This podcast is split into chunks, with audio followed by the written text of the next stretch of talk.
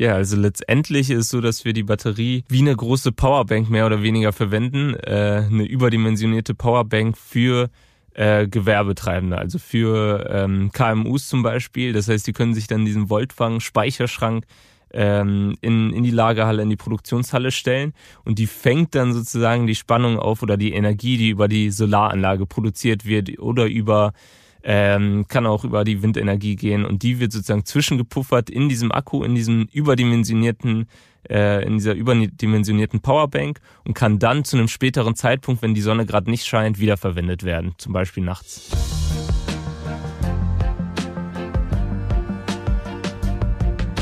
Hi und hallo, herzlich willkommen zu einer neuen Folge unserer Reviergeschichten. Mein Name ist Thorsten Knippertz und wir kennen das doch alle von unseren Smartphones. Bei meinem war es letztens genauso. Irgendwann lässt die Kapazität des Akkus nach und dann braucht man ja entweder einen neuen Akku, wenn man ihn tauschen kann, oder nicht ganz so nachhaltig direkt ein neues Handy.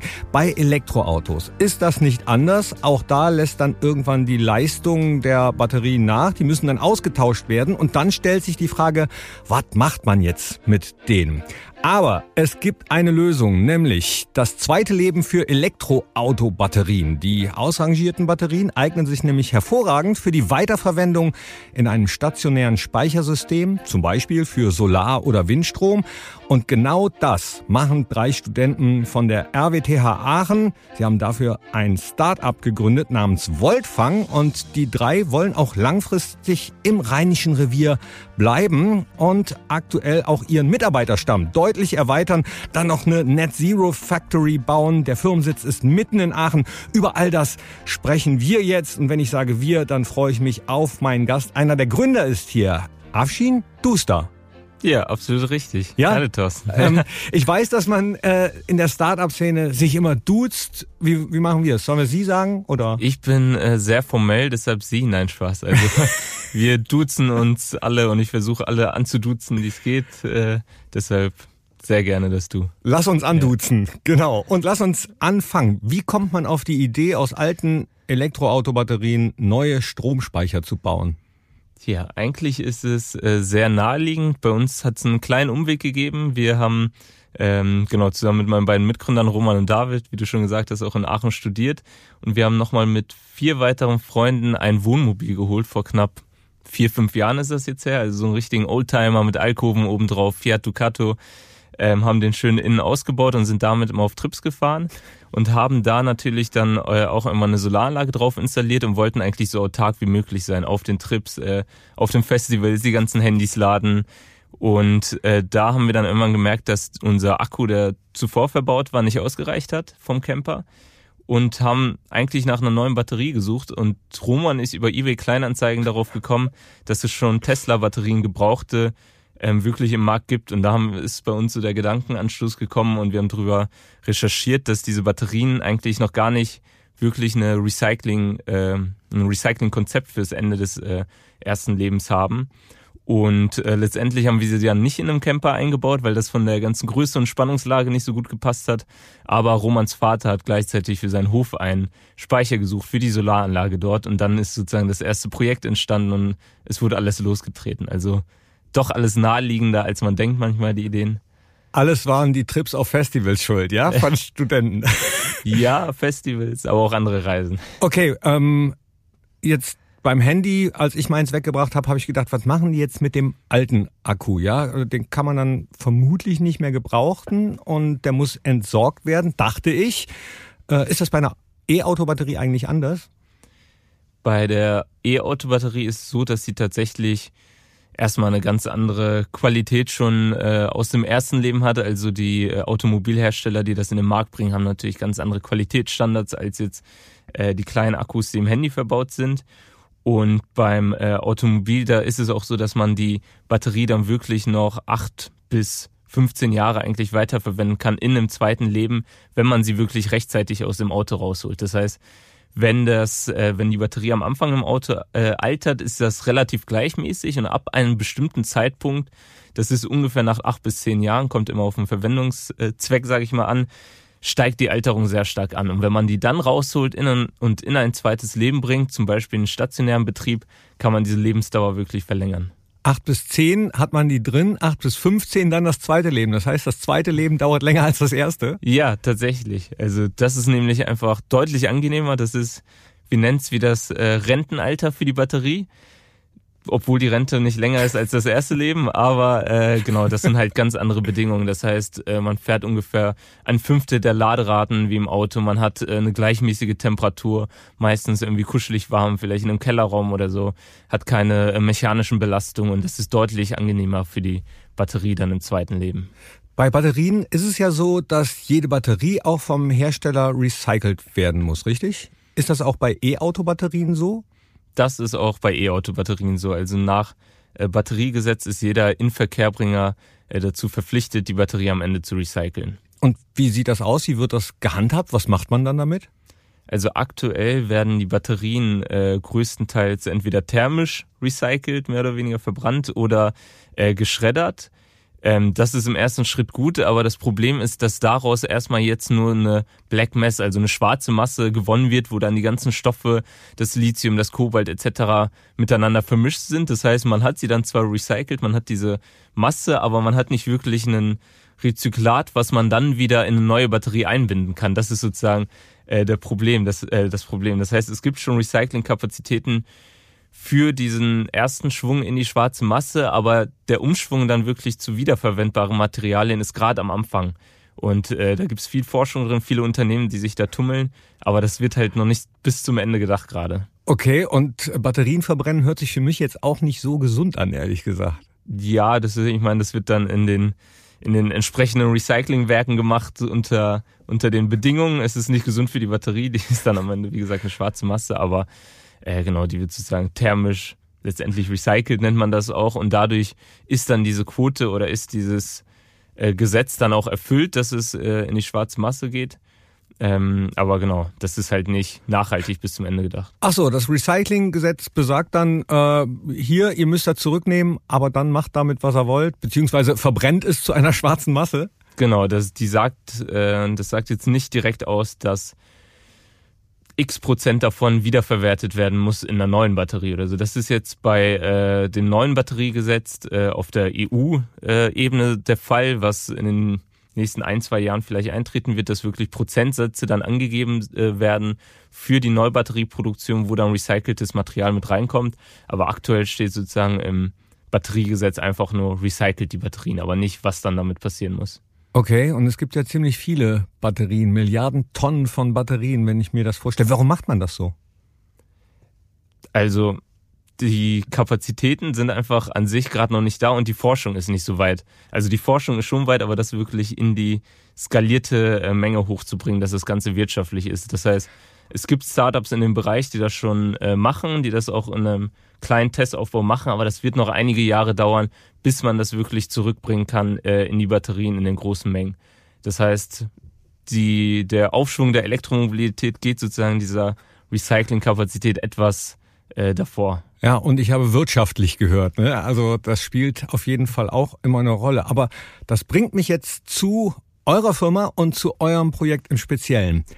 Ihr betreibt ja tatsächlich echtes Recycling. Ihr habt euer Unternehmen Voltfang genannt. Äh, Volt, wenn ich mich zurückerinnere, äh, korrigiere mich, Volt ist, glaube ich, Spannung, ne? oder? Die Spannung, absolut richtig. Okay, muss ich mir dann äh, Voltfang vorstellen, dass ihr äh, ganz viele kleine Volts fangt? Wie, wie funktioniert das? Wie funktionieren die Second Life Batterien? Ja, also letztendlich ist es so, dass wir die Batterie wie eine große Powerbank mehr oder weniger verwenden, äh, eine überdimensionierte Powerbank für äh, Gewerbetreibende, also für ähm, KMUs zum Beispiel. Das heißt, die können sich dann diesen Voltfang Speicherschrank ähm, in, in die Lagerhalle, in die Produktionshalle stellen und die fängt dann sozusagen die Spannung auf oder die Energie, die über die Solaranlage produziert wird oder über ähm, kann auch über die Windenergie gehen und die wird sozusagen zwischengepuffert in diesem Akku, in diesem überdimensionierten äh, in dieser überdimensionierten Powerbank und kann dann zu einem späteren Zeitpunkt, wenn die Sonne gerade nicht scheint, wiederverwendet werden, zum Beispiel nachts. Also es gehört immer eine Solaranlage dazu. Äh, nicht zwingend, das ist, das ist der naheliegendste äh, Anwendungsfall. Man kann sie aber auch dafür nutzen, dass man zum Beispiel äh, einen Pufferspeicher hat für Schnellladesäulen, weil das ist gerade auch ein riesiges Thema. Es sollen überall äh, es soll über Ladeinfrastruktur ähm, installiert werden, aber die Netze reichen gerade gar nicht aus, vor allem bei Unternehmen, um wirklich eine Schnellladesäule jetzt mit 200, 300 kW zu installieren. Und dann kann dieser Speicher als ähm, Puffer dienen, damit er sozusagen, wenn gerade die Last nicht so hoch ist, aus dem Netz langsam den Speicher lädt. Und wenn die äh, Ladesäule dann ganz viel Energie braucht, dann hilft der Speicher da mit und gibt das als Puffer dazu. Das heißt, es geht auch ohne, es geht auch ohne Solaranlage, aber das ist gerade so der ähm, ja, meiste Anwendungsfall, der gesucht wird. Warum kann denn eigentlich eure Batterie noch so lange als Speicher funktionieren?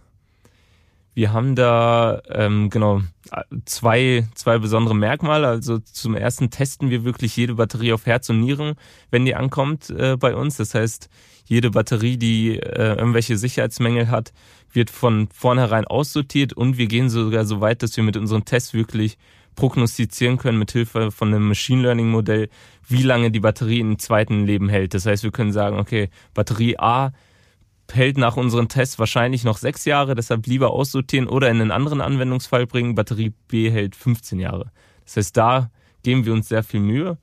Und der zweite Punkt, der vielleicht auch relativ einfach zu verstehen ist, ist, dass wir eine größere Speichermenge beim Kunden letztendlich installieren als das, was er nutzt. Das heißt, wir verbauen ungefähr die doppelte Kapazität bei dem Kunden und dann ist es ungefähr so wie beim Handy, da kennt man das ja auch, dass man die Batterie nicht immer äh, komplett 100% hochladen sollte. Das hat zum Beispiel jetzt Apple, glaube ich, auch eingeführt, dass das immer nur bis 80% geht und wir fahren dann die Batterie wirklich nur immer zwischen 20 und 70% des Ladezustands äh, beispielsweise und sind damit nicht in dem äh, Bereich, der am schädlichsten für die Alterung der Batterie ist. Ja, gibt's glaube ich bei äh, einigen jetzt, ne? Samsung, Apple, also die äh, großen sowieso, die haben dieses smarte Laden, heißt es äh, da, glaube ich. Jetzt hast du eben von einem Schrank erzählt oder eine Art Schrank. Wie muss ich mir denn überhaupt so eine Voltfang-Batterie vorstellen? Ich habe jetzt noch nicht so eine ganz genaue Vorstellung davon. Also das gesamte System kann man sich ungefähr vorstellen wie so ein Kleiderschrank von den Dimensionen. Das ist ein klassischer äh, Schaltschrank, der ist circa zwei Meter hoch 60 Zentimeter breit und äh, 80 tief. Und genau so kann man sich das vorstellen. Und dann sind in diesem Schrank äh, natürlich mehrere Batteriemodule verbaut und unser ganzes Steuersystem, sozusagen das Hirn dahinter. Und das ist dann ein Voltfang Industrial, wie wir ihn nennen, also ein Voltfang für, für Gewerbetreibende. Ist das schon marktreif? Das ist schon marktreif. Das kann man äh, ab jetzt oder schon seit längerem auf unserer Website auch anfragen und auch über die ersten Vertriebspartner beziehen. Wir haben vor einem Monat unseren ersten Speicher sozusagen aus der Kleinserie ausgeliefert und fahren jetzt wirklich die Produktion hoch bei uns in Aachen. Und haben schon welche gekauft? Habt ihr schon Kunden?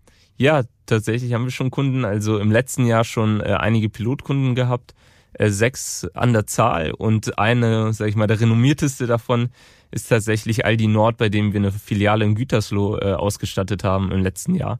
Und auch die sind gerade stark betroffen von der Energiekrise. Man hat ja schon äh, gehört in den Nachrichten, die schließen jetzt im Norden überall zwei Stunden früher, um äh, natürlich Kosten zu sparen, aber auch halt äh, weniger Energie zu verbrauchen.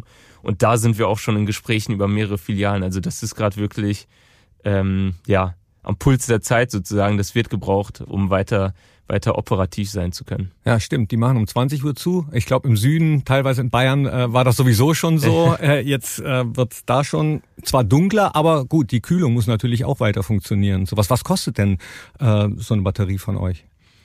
Das ist natürlich unterschiedlich, je nach Dimension, aber unser kleinstes, kleinstes Paket liegt dann circa bei 15.000 bis 17.000 Euro äh, für die für so einen Batterieschrank, der dann 33 Kilowattstunden hat. Aber hört sich auf jeden Fall sehr nachhaltig an. Also passt absolut in die Zeit, sehr modern. Ja, absolut. Also das ist unser Ziel, da ist unsere Mission, dass wir auf der einen Seite die Energiewende wirklich voranbringen, dadurch, dass wir Speichermöglichkeiten bereitstellen, weil anders können wir die Sonnen- und Windenergie äh, in unserem Netz nicht speichern. Und auf der anderen Seite, dass wir einfach die Ressourcen schon nutzen, die wir von Anfang an auf den Straßen haben und nicht immer äh, neue Ressourcen dafür verwenden. Und das ist, das ist das Konzept unter unserem Unternehmen und das führen wir auch in jeder Entscheidung so weiter. Und im Unternehmen geht es natürlich auch darum, äh, möglichst irgendwann Gewinn zu erzielen und keine Verluste zu schreiben. Habt ihr eigentlich Wettbewerber? Mm, ja, tatsächlich gibt es natürlich Wettbewerber, die Gewerbespeicher anbieten mit Neubatterien.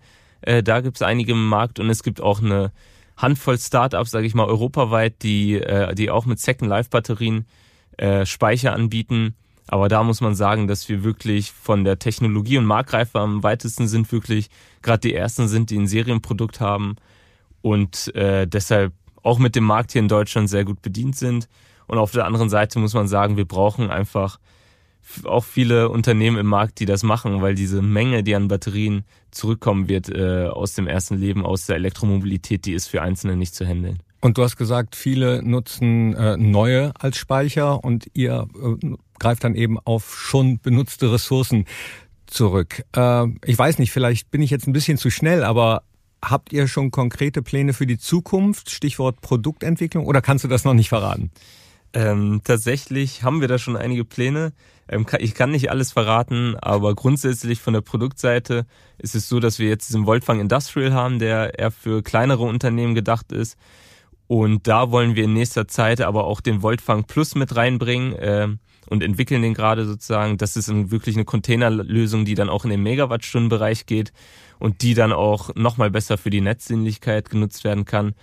Und auf der anderen Seite, wenn wir jetzt übers Produkt hinausgehen, ist es auch unser Ziel in naher Zukunft wirklich diese ganzen Speicher, die wir dann im Feld haben, die Hardware, ähm, zu einem virtuellen Kraftwerk ähm, zu verbinden und damit dann netzdienlich zu agieren. Das heißt, man kann die ganzen ähm, Speicher jetzt schon ansteuern von Remote oder von außen und kann die dann dazu nutzen, um gemeinsam das Netz zu stabilisieren. Oh, jetzt hast du doch schon einiges verraten.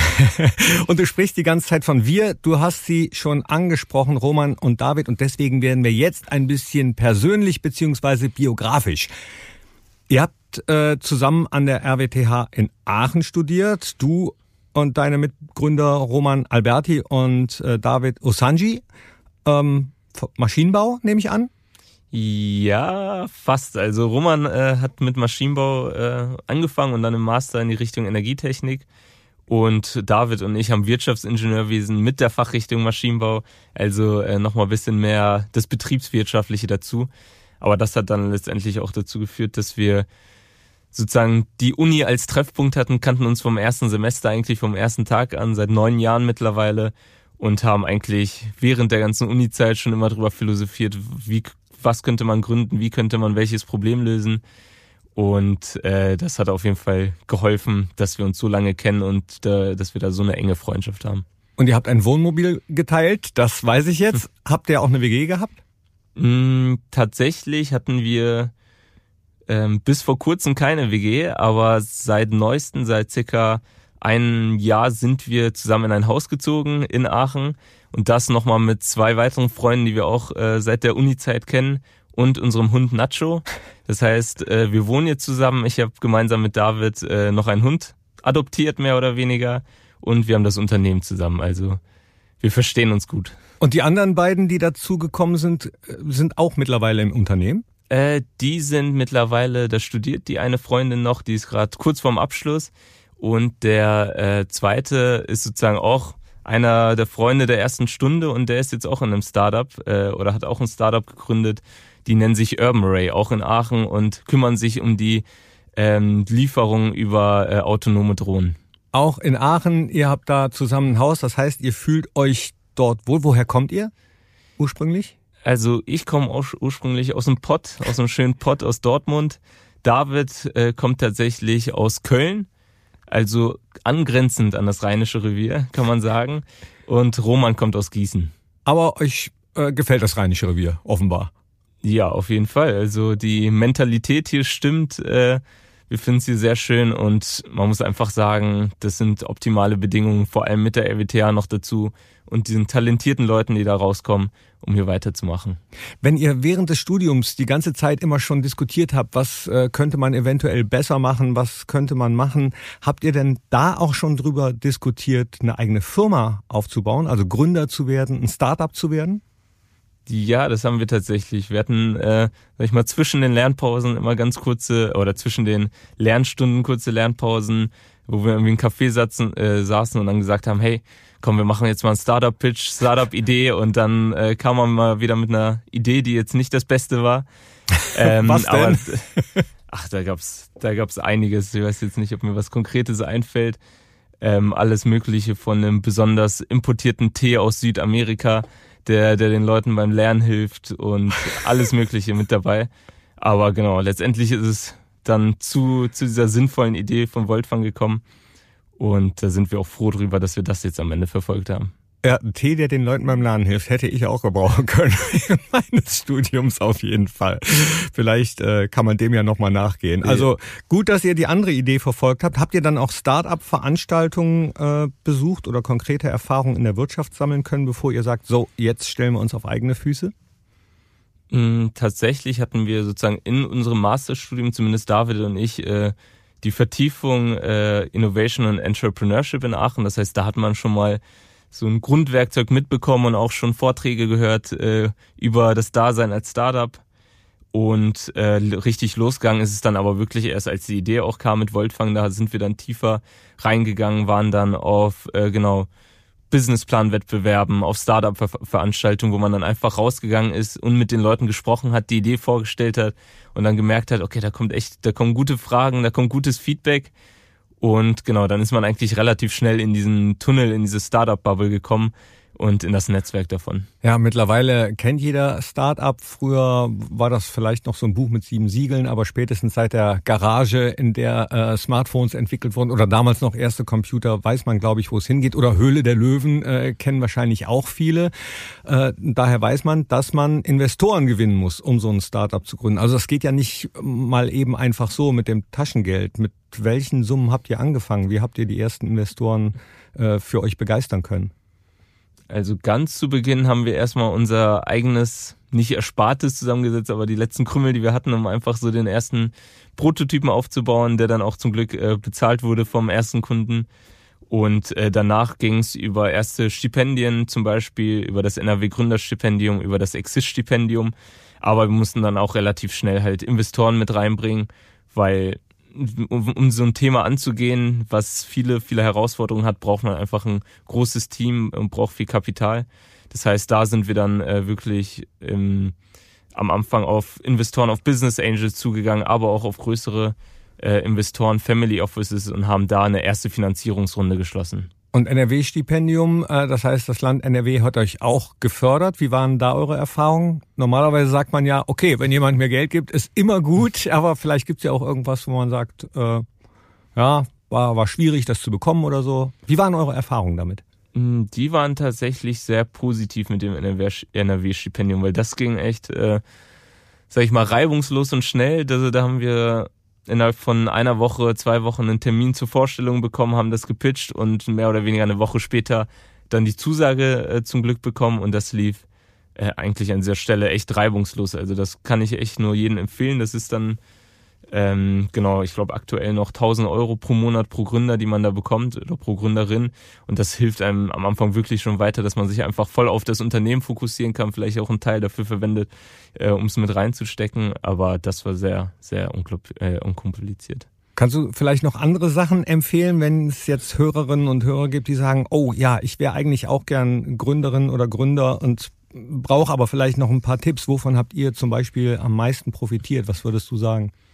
Mm, also ein Tipp wäre es auf jeden Fall, ähm, dass man eigentlich so schnell wie möglich rausgeht mit seiner Idee und äh, das wirklich vielen Leuten kommuniziert, das einfach so häufig wie möglich Leuten pitcht, äh, dass man einfach, wir haben das immer gesagt, dass man ein bisschen Wirbel erzeugt und rummischt, weil so entstehen dann letztendlich die Kontakte über irgendwelche Netzwerke oder auch über Zeitungsartikel. Das war uns am Anfang auch sehr wichtig, dass äh, mein Mitgründer David zum Glück bisschen affiner auf der Marketing äh, Seite und hat da von Anfang an komplett richtig gesagt, hey, wir müssen damit rausgehen, auch wenn das Produkt jetzt noch nicht 100% steht, müssen wir damit rausgehen, damit die Leute äh, über uns erfahren. Und das ist, glaube ich, ein Tipp, den ich jedem mitgeben würde, äh, dass man nicht, sage ich mal, erst drei Jahre im stillen Kämmerchen entwickelt, weil dann hat man vielleicht ein Produkt, was nicht passt zum Markt, man hat vielleicht viele Gelegenheiten äh, verpasst von Leuten, die einen unterstützen möchten, von Partnerschaften.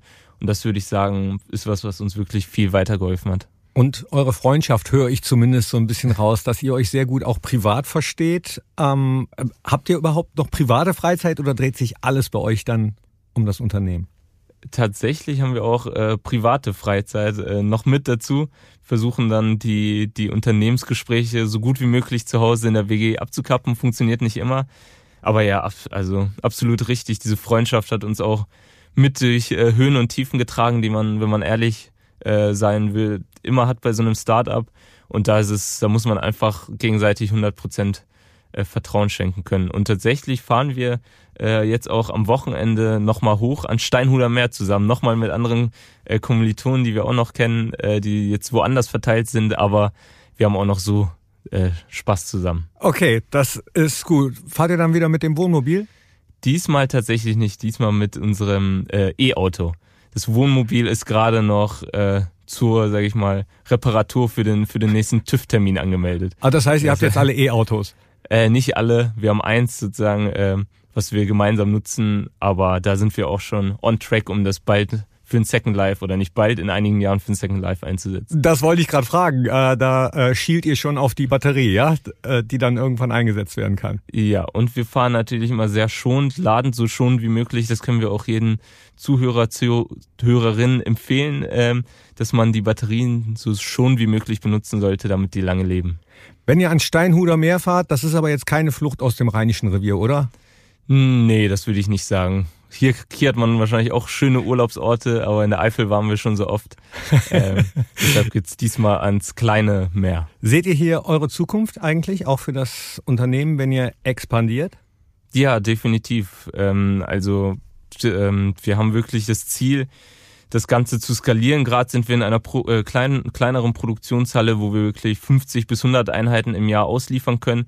Aber das soll sich bis 2025 dann ändern. Wir wollen wirklich eine Second Life Factory aufbauen, die ihresgleichen sucht äh, in Europa und das äh, so gut wie möglich im Rheinischen Revier. Und das ist unser Ziel. Und dann wollen wir wirklich hoch auf 10.000 bis 12.000 Einheiten im Jahr weil nur so können wir dann wirklich äh, was bewegen. Wow, cool. Da wird groß gedacht. Darüber sprechen wir nach dem kleinen Blog, der da heißt Persönliches beziehungsweise kurz und knackig. Wir wollen dich nämlich noch ein bisschen besser kennenlernen. Deswegen gibt's für unsere Gäste immer ein kleines Portfolio an kurzen, knackigen Fragen, die ebenso kurz und knackig beantwortet werden sollen. Dein liebstes rheinisches Gericht? Da würde ich sagen, das ist der Monschauer Senf. Pur oder zu irgendwas? Auf einem ähm, türstopperdicken äh, Stück Brot und dazu vielleicht noch ein schönes Ei drauf. Aber der Monschauer Senf, der macht das Ganze oh. äh, so elegant. Oh, da kriege ich Hunger gerade. Dein schönstes Ausflugsziel im Rheinischen Revier?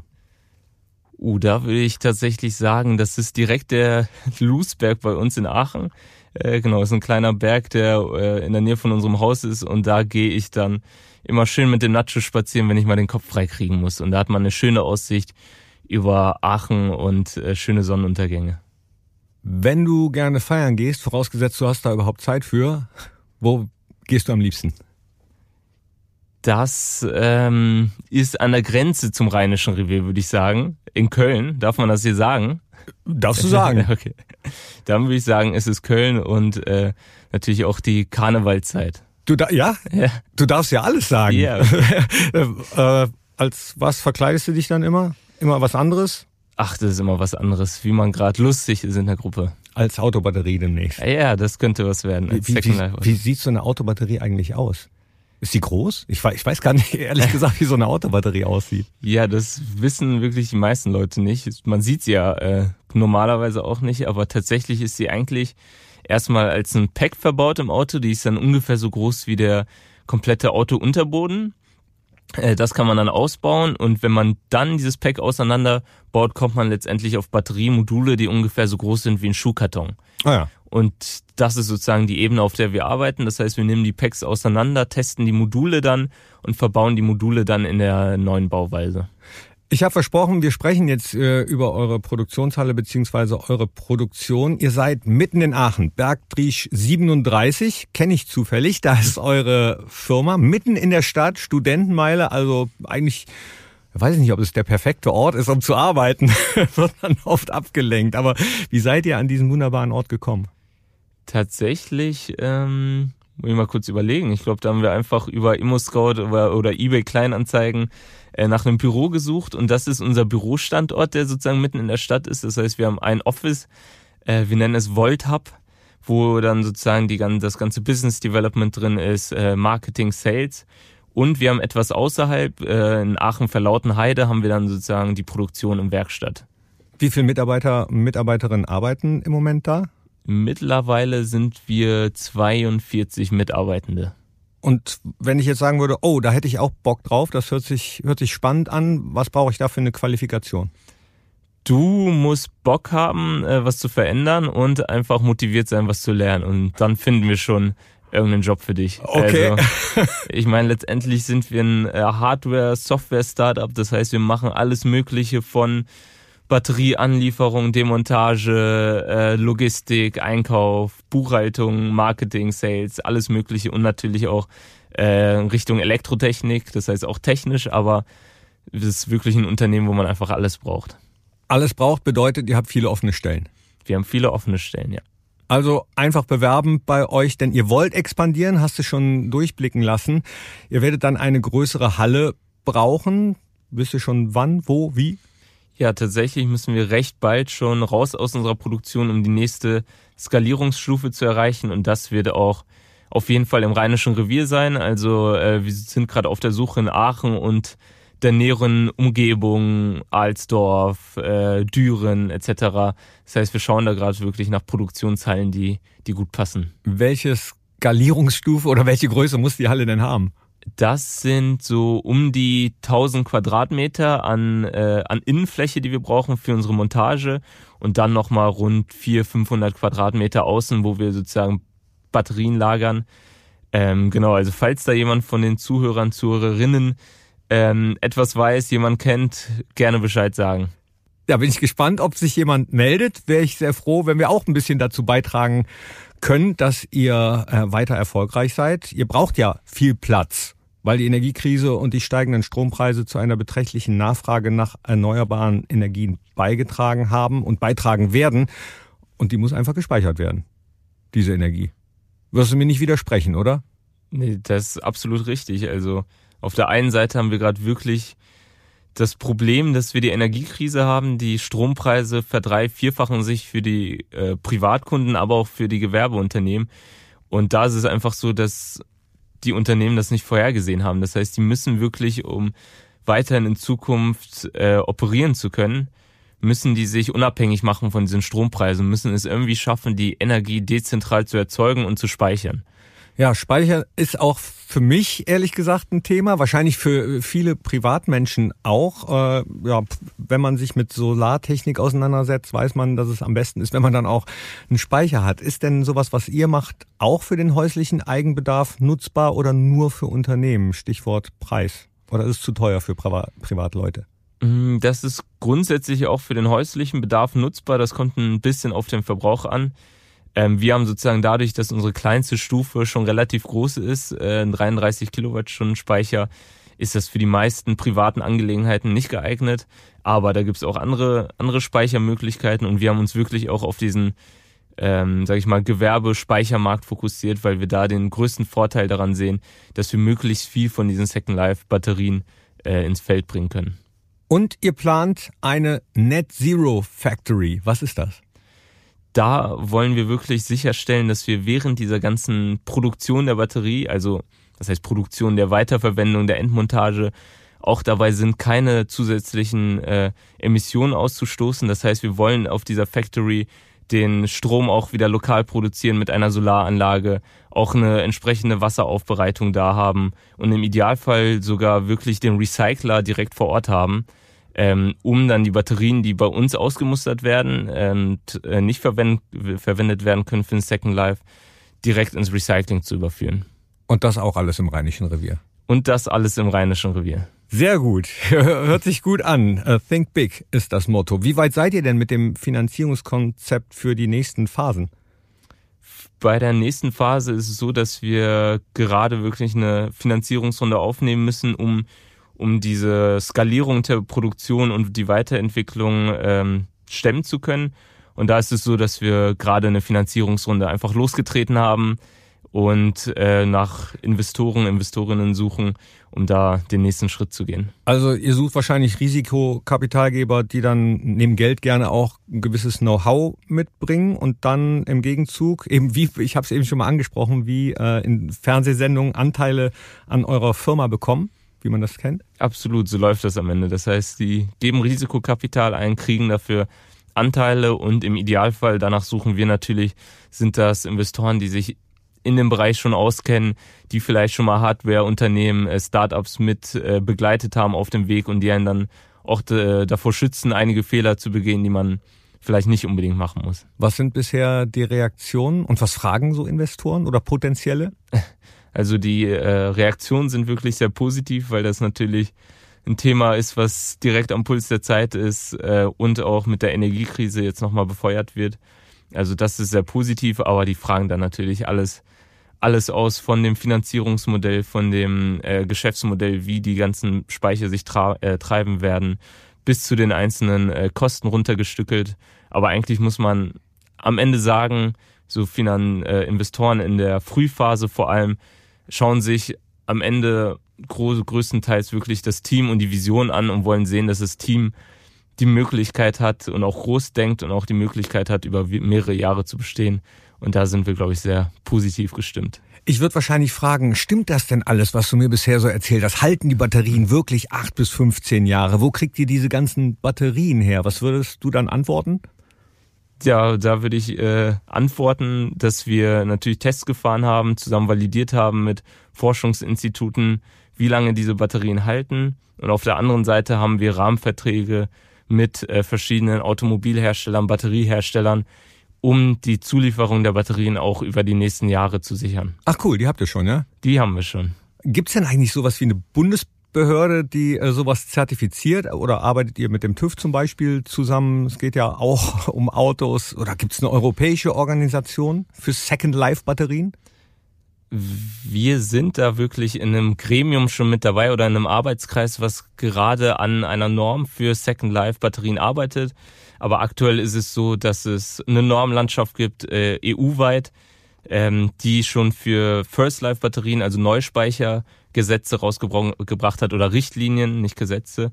Und daran orientieren wir uns auch gerade, weil diese Second Life Norm nicht, noch nicht so weit ist, orientieren wir uns äh, an die R-Speichernorm, aber versuchen natürlich in diesem Arbeitskreis schon so viel wie möglich da voranzutreiben. Weil ihr auch schon einiges an Erfahrung habt. Das ist gut. Was ist die größte Herausforderung, die ihr seht?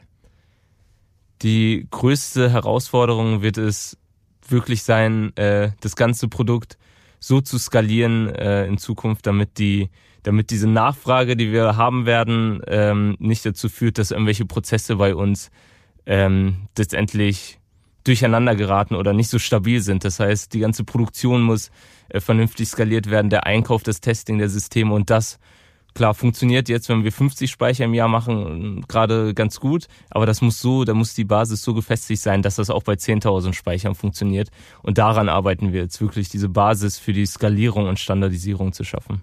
Und bisher ist die Nachfrage ausschließlich über eure Website oder arbeitet ihr auch mit Vertrieblern oder so zusammen?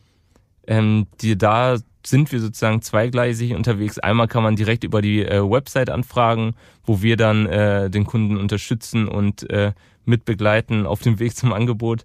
Oder man kann über Vertriebspartner das Ganze anfragen. Das sind dann Solarinstallateure, Handwerksbetriebe, die zum Beispiel schon Solar, äh, Solaranlagen installieren, aber dann auch zusätzlich unseren Speicher anbieten. Ah ja, die könnten sich also jetzt ja auch melden, ja? Die können sich auch melden. Also gerne aus Deutschland, wer eine, aus ganz Deutschland, wenn eine nachhaltige Speicheralternative äh, im Angebot sucht und äh, da verzweifelt, gerne an uns melden. Wir werfen jetzt einen Blick in den Zukunft. Wenn ich den aktuellen Stand jetzt mal kurz zusammenfasse, ihr arbeitet sehr erfolgreich am Ausbau eurer Firma, hört sich so an, schafft Arbeitsplätze, ihr nehmt Studentinnen und Studenten mit ins Boot, stellt Leute aus der Region ein, wollt euch mit der Fabrik im Rheinischen Revier ansiedeln, wollt hier bleiben, um die Zukunft noch besser zu gestalten. Ist wunderbar, der Markt ist da, Investoren sind da, hört sich für mich alles sehr ehrgeizig an. Ähm, wollt ihr ein Unicorn werden, also ein Startup, was mit mehr als einer Milliarde US-Dollar bewertet ist? Ja, da ist natürlich die Ambition dahinter. Äh, nicht um am Ende die größte Bewertung rauszuschlagen oder das größte Geld. Aber wir sehen, dass, ähm, dass wir, wie, wie ich schon gesagt habe, wirklich so viel wie möglich von diesen Batterien letztendlich retten müssen äh, so viel wie möglich für die Energiewende beitragen müssen mit einer Speicherkapazität, die wir bereitstellen. Und das wird dann am Ende dazu führen, dass wir ein Unicorn sind äh, und nicht, dass wir planen, ein Unicorn zu sein und daraus ergibt sich dann der Rest. Was muss denn passieren, damit äh, Unternehmen mehr Wert auf Nachhaltigkeit und Kreislaufwirtschaft legen, so wie ihr es macht, aus deiner Sicht? Mm, also ich denke, aus meiner Sicht ist schon mal durch die Energiekrise, so sch schlimm wie möglich sie auch ist, ähm, ist das schon ein erster Schritt bei den Unternehmen oder ein erstes äh, Nachdenken gelungen, weil die sich versuchen jetzt wirklich unabhängig zu machen und so viel wie möglich lokal und dezentral zu produzieren. Aber das ganze Thema muss halt auch über die Wirtschaftlichkeit hinaus gedacht werden, weil oft ist es so bei Unternehmen, man kommt erstmal mit einem nachhaltigen Thema ran, das ist bei uns mit dem Speicher so der Fall, aber letztendlich zählt die Wirtschaftlichkeit und man muss diesen diesen Benefit, den man über die Nachhaltigkeit hat, auch irgendwie quantifiziert kriegen und das mit wirklich mit einberechnen lassen und dann nicht am Ende nur auf die Wirtschaftlichkeit schauen. Ja, und dieses Sparen, ich meine, das haben ja nicht nur Unternehmen. Ich kenne das von mir selbst. Da, äh, vor einiger Zeit, da hat man das Licht abends halt mal angelassen im Flur irgendwie, obwohl du im anderen Raum warst. Mittlerweile guckt man da schon ein bisschen sensibler hin. Das ist ja auch gut. Ne? Auch wenn der Grund, warum man das jetzt macht, eigentlich ein dover ist. Aber äh, letztendlich ist es gut. Letztendlich sparen nachhaltige Produkte ja nicht nur Ressourcen, sondern eben auch Kosten. Und damit lässt sich dann auch, wie mit euren Batterien, der Stromverbrauch optimieren. Ja, absolut. Also dass dieses Umdenken, äh, was gerade stattfindet, auch wenn's, äh, wenn der Grund dafür nicht der beste ist, äh, ist wirklich nötig gewesen. Das ist fast so ähnlich wie während der Corona-Pandemie, wo sozusagen das Homeoffice oder das Remote-Arbeiten ermöglicht wurde und jetzt natürlich auch noch äh, gefestigter ist. Äh, so ist es dann hoffentlich auch, dass wir gute Schlüsse am Ende aus der Energiekrise ziehen können und da einfach äh, insgesamt bewusster agieren. Du sprichst Remote an, hast du eben schon mal gesagt, nämlich dass eure Anlagen, glaube ich, auch remote oder äh, gesteuert werden können oder das zumindest geplant ist. Das heißt, ihr habt nicht nur die Hardware, sondern auch die entsprechende Software, richtig? Ja, absolut. Also wir haben wir haben die Software dafür entwickelt, dass wir einmal die Batterien sehr gut testen können. Das ist, das ist einmal ein großer Software-Part bei uns. Aber wir haben auch das sogenannte Energiemanagementsystem. Das heißt, dass letztendlich die ganzen Stromflüsse geregelt werden, dass der Verbrauch optimiert wird und dass man das meiste aus dem Speicher rausholen kann. Wo liegt aus deiner Perspektive das Potenzial für die Zukunft des Rheinischen Reviers in der Batterie Second Life Geschichte? Also da sehe ich tatsächlich ein riesiges Potenzial, vor allem im Thema Batterietechnologie an sich, äh, weil ich das auch an den Unternehmen oder den Startups in Aachen sehe. Da haben wir Unternehmen wie Acure, wie Scilib, die sich zum Beispiel um die äh, reine Batteriealterung und das Monitoring kümmern oder um das Recycling von Batterien. Und da sehe ich ganz viel Potenzial durch, durch diese Anbündelung von Talent, was wir hier haben, dass man da sich einfach äh, wirklich ein kleines Battery Valley eröffnet im Rheinischen Revier und äh, das wirklich ganzheitlich denkt, vom Second Life, von, vom Recycling und das Ganze hier aufbaut. Das hört sich richtig gut an. Aus Gießen, aus Köln, aus dem Bott und getroffen im Rheinischen Revier. Und äh, daraus wird noch mehr, bin ich mir ziemlich sicher. Das gibt so viele Anwendungsfälle, es gibt gute Beispiele für Speicher, jede Menge Zukunftschancen. Nicht nur für das Rheinische Revier, sondern auch für euch. Äh, da drücke ich euch ganz dick die Daumen. Richtig spannende Geschichte, Afshin. Wir werden das weiter beobachten. Vielen, vielen Dank. Ja. Also wir, wir sind weiterhin dabei und äh, geben unser Bestes, dass wir was machen können.